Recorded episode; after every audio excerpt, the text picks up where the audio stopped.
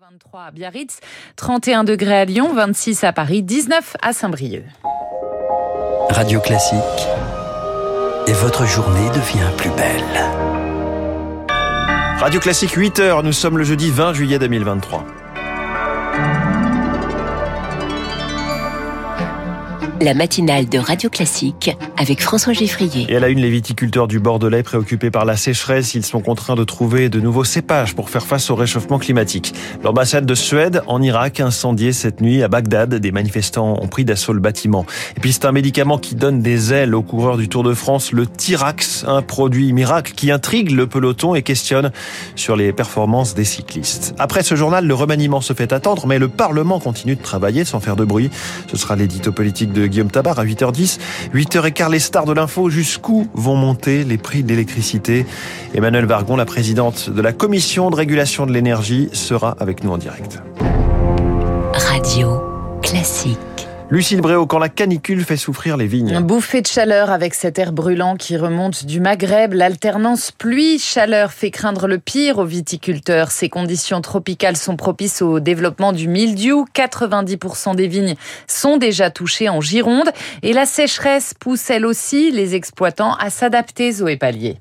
Contre la sécheresse, le gel et les vendanges précoces qui donnent des raisins trop sucrés, Bernard Farge change ses pratiques. Il est vigneron à Bordeaux et préside le comité national des interprofessions des vins. Ce que l'on peut faire aujourd'hui, c'est des palliatifs, c'est-à-dire laisser un peu plus de feuillage euh, au niveau des raisins pour pas que les raisins soient brûlés, que les raisins soient à l'abri. On retarde la taille pour que le démarrage de la végétation soit un peu plus euh, tardif pour se prémunir des premières gelées de printemps. Pour autant, on voit très bien que la tendance nous amène sur des choses très inquiétantes. Car à long terme, ces techniques pourrait ne plus suffire. Alors, à la demande de vignerons, des chercheurs testent des cépages étrangers plus résistants à la canicule et moins gourmands en eau. Laurent Haudeguin est directeur recherche innovation à l'Institut français de la vigne et du vin. Il y a un regain d'intérêt pour le vignoble grec, le sud de l'Italie, le vignoble espagnol et portugais. Et notre travail, c'est d'accompagner ces demandes pour voir si ces cépages-là s'adaptent bien dans nos terroirs. Il y a un suivi qui est fait pendant 10 ans. Et si les résultats sont concluants, on sortira du cadre expérimental et la variété pour être planté à des proportions plus importantes. Ces chercheurs procèdent aussi à des hybridations. Ils croisent des variétés étrangères et françaises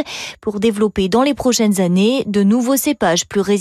L'éclairage de Zoé Pallier pour Radio Classique. En Grèce, les pompiers livrent toujours une énorme bataille contre de violents feux de forêt autour d'Athènes ce matin. Des renforts doivent arriver aujourd'hui de Roumanie, de Slovaquie et de Pologne.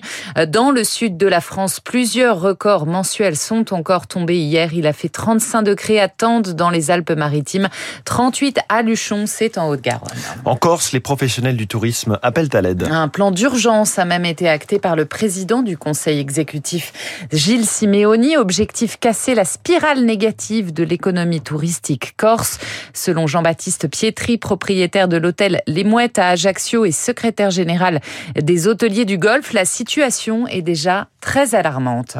La cause est double. Nous avons subi une très forte baisse des capacités aériennes, que ce soit les compagnies low cost ou l'opérateur historique Air France, jusqu'à moins 35% au mois d'avril, qui a empêché nos clients de venir, ou alors, sur les quelques places restantes, à des tarifs prohibitifs. En même temps, nous avons subi une énorme hausse euh, de l'offre en meublé touristique, euh, via les plateformes type Airbnb, Abritel, etc., avec une hausse de l'offre de l'ordre de 15% par rapport à l'année dernière. Très concrètement, nous avons enregistré nous continuons d'enregistrer des dizaines et des dizaines d'annulations de clients qui qui n'arrivent pas à trouver le transport qui correspond à leur euh, souhait de séjour. Et cette clientèle-là, elle nous annule euh, les réservations à tour de bras. Un propos recueilli par Marine Salaville. Le remaniement attendu aujourd'hui qui sauvera son poste. L'annonce doit intervenir dans la journée. Cinq ou six départs en perspective. Emmanuel Macron s'est rendu hier soir au ministère des Relations avec le Parlement. C'était le traditionnel apéritif de fin de saison des députés et des sénateurs. Il les a appelés à traverser la période avec calme et esprit collectif. On reviendra sur cette attente de remaniement avec Franz-Olivier Gisbert dans Esprit Libre à 8h40. Il est 8h04. L'ambassade de Suède à Bagdad, en Irak, incendiée lors d'une manifestation. Le personnel a été mis en sécurité. Un événement qui intervient alors qu'un Irakien réfugié en Suède a prévu de brûler un Coran aujourd'hui à Stockholm, Eric Oui, à l'aube des centaines de manifestants irakiens, Coran à la main, ont pris d'assaut l'ambassade suédoise. Les forces anti-émeutes irakiennes ont été rapidement déployées, mais n'ont pu empêcher l'incendie. Elles ont été accueillies par des jets de pierre avant de réussir à disperser la foule à coups de canon à eau. Ces partisans du très influent ayatollah Moqtada al-Sadr euh, reprochent à Stockholm d'autoriser ce qu'ils considèrent comme un blasphème et de fermer les yeux sur les activités de Salman Momika. Ce réfugié irakien devenu membre d'un parti d'extrême droite en Suède avait déjà brûlé des pages du Coran le 28 juin, un geste dénoncé par le gouvernement suédois qu'il avait qualifié d'islamophobe, condamné également par le pape François et toute la communauté musulmane. Pourtant, la police de Stockholm, elle, a autorisé un nouveau rassemblement organisé par cet activiste ce jeudi, lors duquel il promet de brûler le drapeau irakien et un autre exemplaire du Coran. Cette attaque contre l'ambassade suédoise a été vivement condamnée par les autorités irakiennes qui ont diligenté une enquête pour identifier les incendiaires. Les précisions d'Eric Kioch pour Radio Classique. En Nouvelle-Zélande, une fusillade a fait trois morts cette nuit, dont le tireur dans le centre d'Auckland, ville la plus peuplée du pays. Fusillade à quelques heures de l'ouverture du mondial de foot féminin. Il aura lieu comme prévu selon les autorités. Les faits se sont produits sur un chantier de construction. En cette période de vacances, prudence si vous postez des photos de vos, de vos enfants sur les réseaux sociaux. Les associations de protection de l'enfance tirent la sonnette d'alarme. Selon une étude britannique, 1300 photos d'un enfant sont partagées avant qu'il n'atteigne ses 13 ans. Or, elles peuvent vite finir sur le darknet, notamment sur des réseaux criminels. Et même si elles étaient destinées à vos proches, attention, alerte Laurence Ligier, fondatrice de l'association Caméléon, association qui lutte contre les violences sexuelles faites aux enfants. Souvent, les parents disent ça. Oui, mais bon, c'est avec mon groupe d'amis, ma famille, euh, sur WhatsApp. Oui, mais sauf que il y a un risque dans le sens où si vous l'envoyez à une tante, bah, la tante, elle va trouver euh, trop mignonne euh, sa petite nièce, elle va l'envoyer à une de ses copines, qui va l'envoyer à un tel, un tel, un tel. Donc en fait, les parents, eux, ils pensaient juste l'envoyer à la tante, mais elle va circuler. Les prédateurs sont très souvent à 80% hein, au sein même d'un réseau proche, bon, soit familial, soit des amis. Donc c'est là où ces photos circulent en fait. On a l'impression que parce qu'on partage euh, à quelqu'un qu'on connaît, il n'y a pas de risque, mais en fait si. Un propos recueilli par Marine Salaville. Les EHPAD, une nouvelle fois pointés du doigt dans la prise en charge de leurs résidents.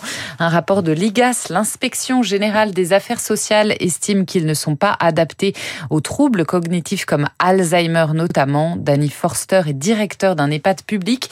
Il regrette le manque de moyens et de personnel formé. Vous avez des animations qui des fois qui durent une heure, vous savez, des karaokés, l'auto et tout ça que vous pouvez proposer à d'autres résidents.